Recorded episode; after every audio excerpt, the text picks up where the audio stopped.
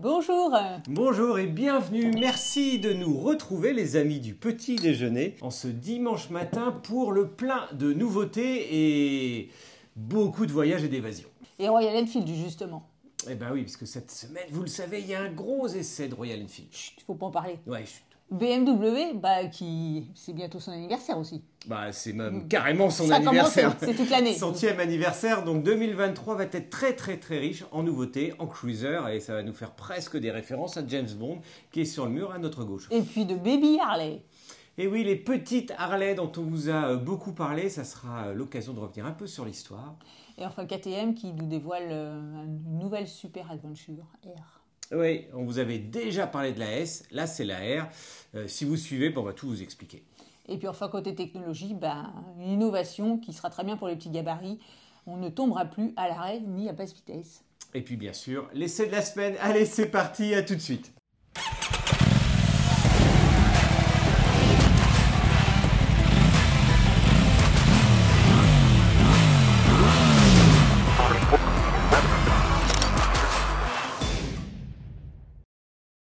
Alors Royal Enfield qui en, en ce moment enchaîne un petit peu quelques succès puisque c'est vrai que la Royal Enfield classique est dans le top 20 des ventes 2022 donc euh, bravo à Royal Enfield et preuve qu'elle plaît cette, ce modèle. Et ben du coup un modèle qui plaît qu'est-ce qu'on fait? On le décline. Et oui, avec, une- avec une série. Et c'est donc la 350 Signal euh, qui n'a rien à voir avec l'armée, et pourtant, ni le, ni le dentifrice et pourtant, il y y a bien cette référence à l'armée, parce que c'est un peu un look euh, military. Les looks military, on les a vus pas mal hein, par les dans les motos, surtout les américaines. On pense à Harley, on pense à Indian. Indian. il y a aussi Avec la- avec la V100 là Bah, la fameuse Guzzi V100 qu'on avait vue sur le stand AECMA en 2022, donc c'est tout tout proche et on- même chez les Européens, eh bien il y a eu une fois une euh, Triumph Army, un scrambler Triumph qui dégageait pas mal de chaleur, mais avec encore une fois cette série limitée. On va pas partir dans tous les Ouais. sens. On revient à notre fameuse 350 Classic Signals. Et donc, bah, c'est le même moteur que le modèle standard, 349 cm3, 20 chevaux, 27 Nm, 195 kg. Mais il y a des petites spécificités de déco, notamment les parties mécaniques sont noires, un logo sur le cache réservoir, un numéro blanc euh, identifié qui identifie chaque modèle sur, euh, fait au pochoir sur le flanc du réservoir, et puis du coup un coloris euh, beige et gris ou kaki, je crois. Bah oui, dans cet esprit euh, purement military, il y en a qui n'aimeront pas, qui n'aiment pas l'armée. Nous, on est encore dans cette zone et j'ai fait mon service militaire. Et quand même, les décos sont bien réalisés et ça ne vous oblige pas d'aller à la guerre pour autant. Peace and love, c'est aussi les années 70. Pour Ouais. revenir sur euh, des modèles très très anciens et cette fameuse classique 350 qui bien sûr fait un carton sur le marché dans ses différentes déclinaisons également, aussi bien la Meteor que la Hunter, devenue HNTR 350 dont vous aviez pu retrouver les essais sur le repère des motards euh, en vidéo avec surtout un atout prix, en tout cas pour le modèle classique de base aux environs des 4300-4500 euros, ce qui est un peu moins le cas de cette... euh, Ah bah, c'est- dès que des choses, hein, dès, dès que tu personnalises, 5390 euros. Bon, ça reste raisonnable, Raisonnable. pour une 350 parce que c'est le prix de certaines 125 euh, chez les Japonais. Et puis euh, surtout un look, un petit moteur. Et ceux qui disent ah tant qu'à faire, se faire prendre une 125, bah non non. La 350, Damien l'a essayé, la Hunter notamment, il a adoré. Il y a quand même suffisamment de couple et puis cette puissance et avec un look plutôt sympa pour se faire plaisir tous les jours. Au moins, vous n'en verrez pas beaucoup dans la rue, donc au moins vous aurez votre moto un petit peu euh, moins grande consommation, on va dire. Alors côté cruiser, BMW nous dévoile un modèle en série limitée, la R18, puisque c'est les 100 ans cette année de BMW. La 90 a déjà eu droit à son modèle spécifique, donc là ce coup-ci c'est le modèle R18. Et pourquoi 1923 exemplaires? Bah, tout simplement pour l'année de naissance de BMW Moto, ceux qui nous ont dit qu'effectivement BMW, la marque, était née avant 1923, c'est tout à fait exact. Mais la partie BMW Moto, avec la R fameuse, la R32 de 1923, bah, c'était 1923. On Donc, est bien dans le centenaire. Plus 100, ça fait 2023. Voilà. Et donc, qu'est-ce qu'elle a de particulier? Bah, peinture noire, finition chromée, avec un liseré blanc, une selle qui est super sympa, serre piquée, euh, motif diamant et couleur bordeaux, n'est-ce pas? Mhm. Vous me direz Non, c'est élégant. Et puis, pour une fois, c'est pas des pièces 719, euh, mais c'est des pièces Chrome Design qui vont bien effectivement avec le style de la R18. Et vous aurez le droit pour le package à une finition pro avec une marche arrière, des poignées chauffantes, un régulateur de vitesse adaptatif, une double ligne à Krapovic et une alarme anti-vol, ça vaut mieux. Oui, mais par contre, le prix, bah, il augmente d'autant en fait. Parce qu'elle est bah. presque accessible finalement, cette R18. Ouais, euh, je dirais pas ça. Bah oui, parce que du coup, il faut compter 10 000 euros de plus que le modèle standard. Soit 25 640 euros, s'il vous plaît. Oui, ça commence à tout petit peu à piquer, mais il n'y en a que quelques exemplaires, encore une fois, donc ça se paye. Ce sont des options très spécifiques par rapport au catalogue d'options 719 habituel ou traditionnel chez BMW. Et puis, a tout ce dont on a besoin, notamment cette fameuse alarme anti-vol dessus, les poignées chauffantes pour partir euh, tranquillement. Et on espère bien voir d'autres nouveautés dans ce sens-là euh, en 1923, en 2023, cette année pour une bonne et simple raison, eh bien c'est qu'on nous parle d'une R1200S référence à la R1200C que l'on avait vu dans le fameux film de James Bond Demain ne meurt jamais et centenaire oblige. On aimerait bien revoir une version un petit peu allégée. Alors ça sera sûrement pas une R1200, quoique version R90, peut-être une R1250S. Bref, on vous en dira plus très vite car euh, les teasings sur BMW ont déjà commencé, mais hum, on pense que ça sera plutôt un trail malgré tout. Alors côté Harley Davidson, bah, c'est les mini Harley effectivement, les baby, puisque les... Alors attention, ça n'arrive pas encore en France, mhm. c'est pour l'instant en Asie, c'est la X350 et la X500. Et alors pourquoi? D'où ça bah, vient En fait, tout simplement, on sait que Harley Davidson ne fait pas toutes ses motos aux États-Unis, même si c'est un constructeur américain qui fête ses 120 ans pour la petite histoire cette année, et qui va nous dévoiler plein plein de nouveautés le 18 janvier. Donc euh, bah, sur le site, ça sera le 18 janvier. On est en train de travailler sur. Bah non, on n'a pas le droit de le dire pour l'instant. On a signé un contrat euh, en bon, long et du forme juridique et tout. Donc euh, si on dit que ne serait-ce que ça, ça va être compliqué. Mais celle-là, ils en parleront peut-être. Mais en attendant, celles-ci ne sont pas dans l'embargo. On peut en parler. En fait, ça fait un an et demi, voire deux ans qu'on vous parle de ces baby Harley, les fameuses 350 et 500, basées en fait sur les modèles de Kuji Motor, Kyongyang que l'on a retrouvé déjà sur notamment avec la 500, les Honchino. Et la, 3, et la 302S.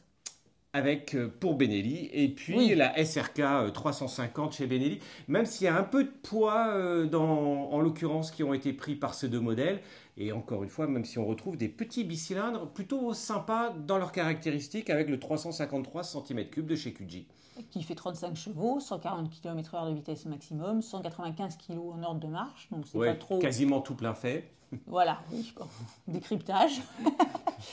Et puis pour le modèle 500, mais là c'est une 47 chevaux, donc euh, pile poil pour les A2 bien sûr, 160 km/h, 207 kg, donc pas beaucoup plus lourde.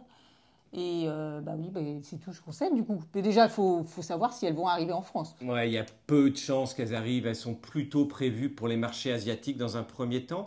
Mais ça nous fait penser, mine de rien, à cette fameuse Street 500 et Street 750 qui avait été vraiment lancée euh, dans les années 2010, euh, allez, 2013 pour être précis, à un prix canon à 6 950 euros par Harley Davidson. Une Harley à 6 900 euros, tout le monde en rêve. Avec une 350, on pourrait même imaginer un prix un peu plus bas.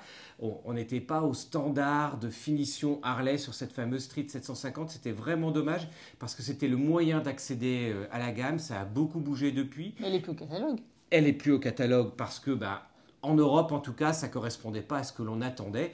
En attendant euh, des nouveautés Harley, on peut quand même dire qu'il y aura sûrement une panne euh, America 975 euh, avec ce fameux bloc Révolution de 975 cm3. Mais pour revenir à nos petites, ben, ce serait plutôt sympa quand même de retrouver, d'autant plus que mine de rien, 35 chevaux pour la 350, ben, c'est bien parce qu'on est par rapport aux 20 chevaux de, cette fameuse Royal Enfield classique dont on vous parlait juste avant, il y a quand même plus de puissance, un poids qui est pas franchement léger. Hein, quand on arrive à 190, 195 kg sur des motos qui sont bah, des 300, 500. Euh, non, quand même, à moins de partir sur les CVO, les Electra Glide, etc., ah bah qui dépassent les 300 kg, mais voilà, sur ces moyennes cylindrées, c'est encore le travail qui va être à faire par les marques euh, asiatiques pour descendre un peu ces kilos. Quand on vous parlait euh, la semaine dernière de petites motos type euh, les CCM à 130 kilos pour une 600 cm3. Donc, Mais c'est 18 000 euros aussi. Euh, oui, bah, oui, ça n'a rien à voir en termes de prix, trois fois le prix. Bon, il y, a quand même des explications sur le, prix quand on râle sur les prix. La légèreté coûte cher. Oui, le, bah, bah oui, mais c'est vrai. réellement. Bah, je raconte pas de bêtises. Ah, tout à fait, je suis tout à fait d'accord. Ducati, euh, Super Leggera, euh, poum, en légèreté et le prix aussi. Et alors KTM, du coup, nous a dévoilé la troisième génération de son modèle 1290 Super Adventure R, puisque c'est vrai qu'on vous a déjà présenté la S il n'y a pas très longtemps, mais du coup maintenant c'est la R qui est destinée plus au, encore, encore plus aux fraudes. Ouais. Oui, parce que l'autre est plutôt une version routière, euh, côté trail, trail routier. Et alors, quoi de neuf? Bah, Toujours la connectivité qu'on n'arrive pas à paramétrer quand on l'essaye, c'est ça? Oui, alors les, quand Zef est parti faire son fameux essai avec son trail, il a eu un petit peu de mal. Mais voilà, maintenant, normalement, c'est mieux. Plus de collectivité, un écran TFT 7 pouces, le fameux turn by turn, cette espèce de... Alors, c'est pas tout à fait un GPS, non, mais, ça en est un euh, tourner à droite, donc 200 mètres. Voilà, avec la grosse flèche type façon euh, roadbook, entre guillemets, et c'est vraiment pas pratique, pas uniquement quand on va en tout terrain, mais quand on l'utilise aussi pour aller euh, normalement sur la route. Et puis, mine de rien, un gros équipement, on trouve du white power, on trouve de grandes jantes à l'avant, on trouve un réservoir de 23 litres, ça permet de partir à l'aventure.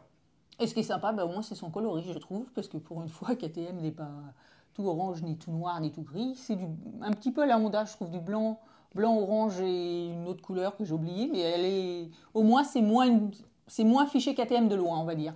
Tout à fait, pour un prix qui finalement reste relativement proche du modèle routier. 21 199 euros donc pour ce modèle R contre 20 665 pour le modèle S. À suivre. À suivre.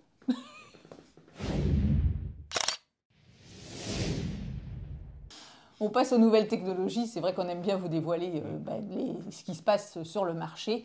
Et là, c'est Yamaha qui a dévoilé une nouvelle technologie AMSAS, c'est vrai que ce pas les seuls à travailler sur ce type de technologie qui, en fait, l'objectif principal, c'est d'avoir une stabilité à vitesse très très réduite, comme on peut le voir sur la vidéo, et euh, le fait que la moto ne peut pas tomber, même si, entre guillemets, la moto roule toute seule ou si vous êtes dessus en train de rien faire. Et ça, c'est pas mal.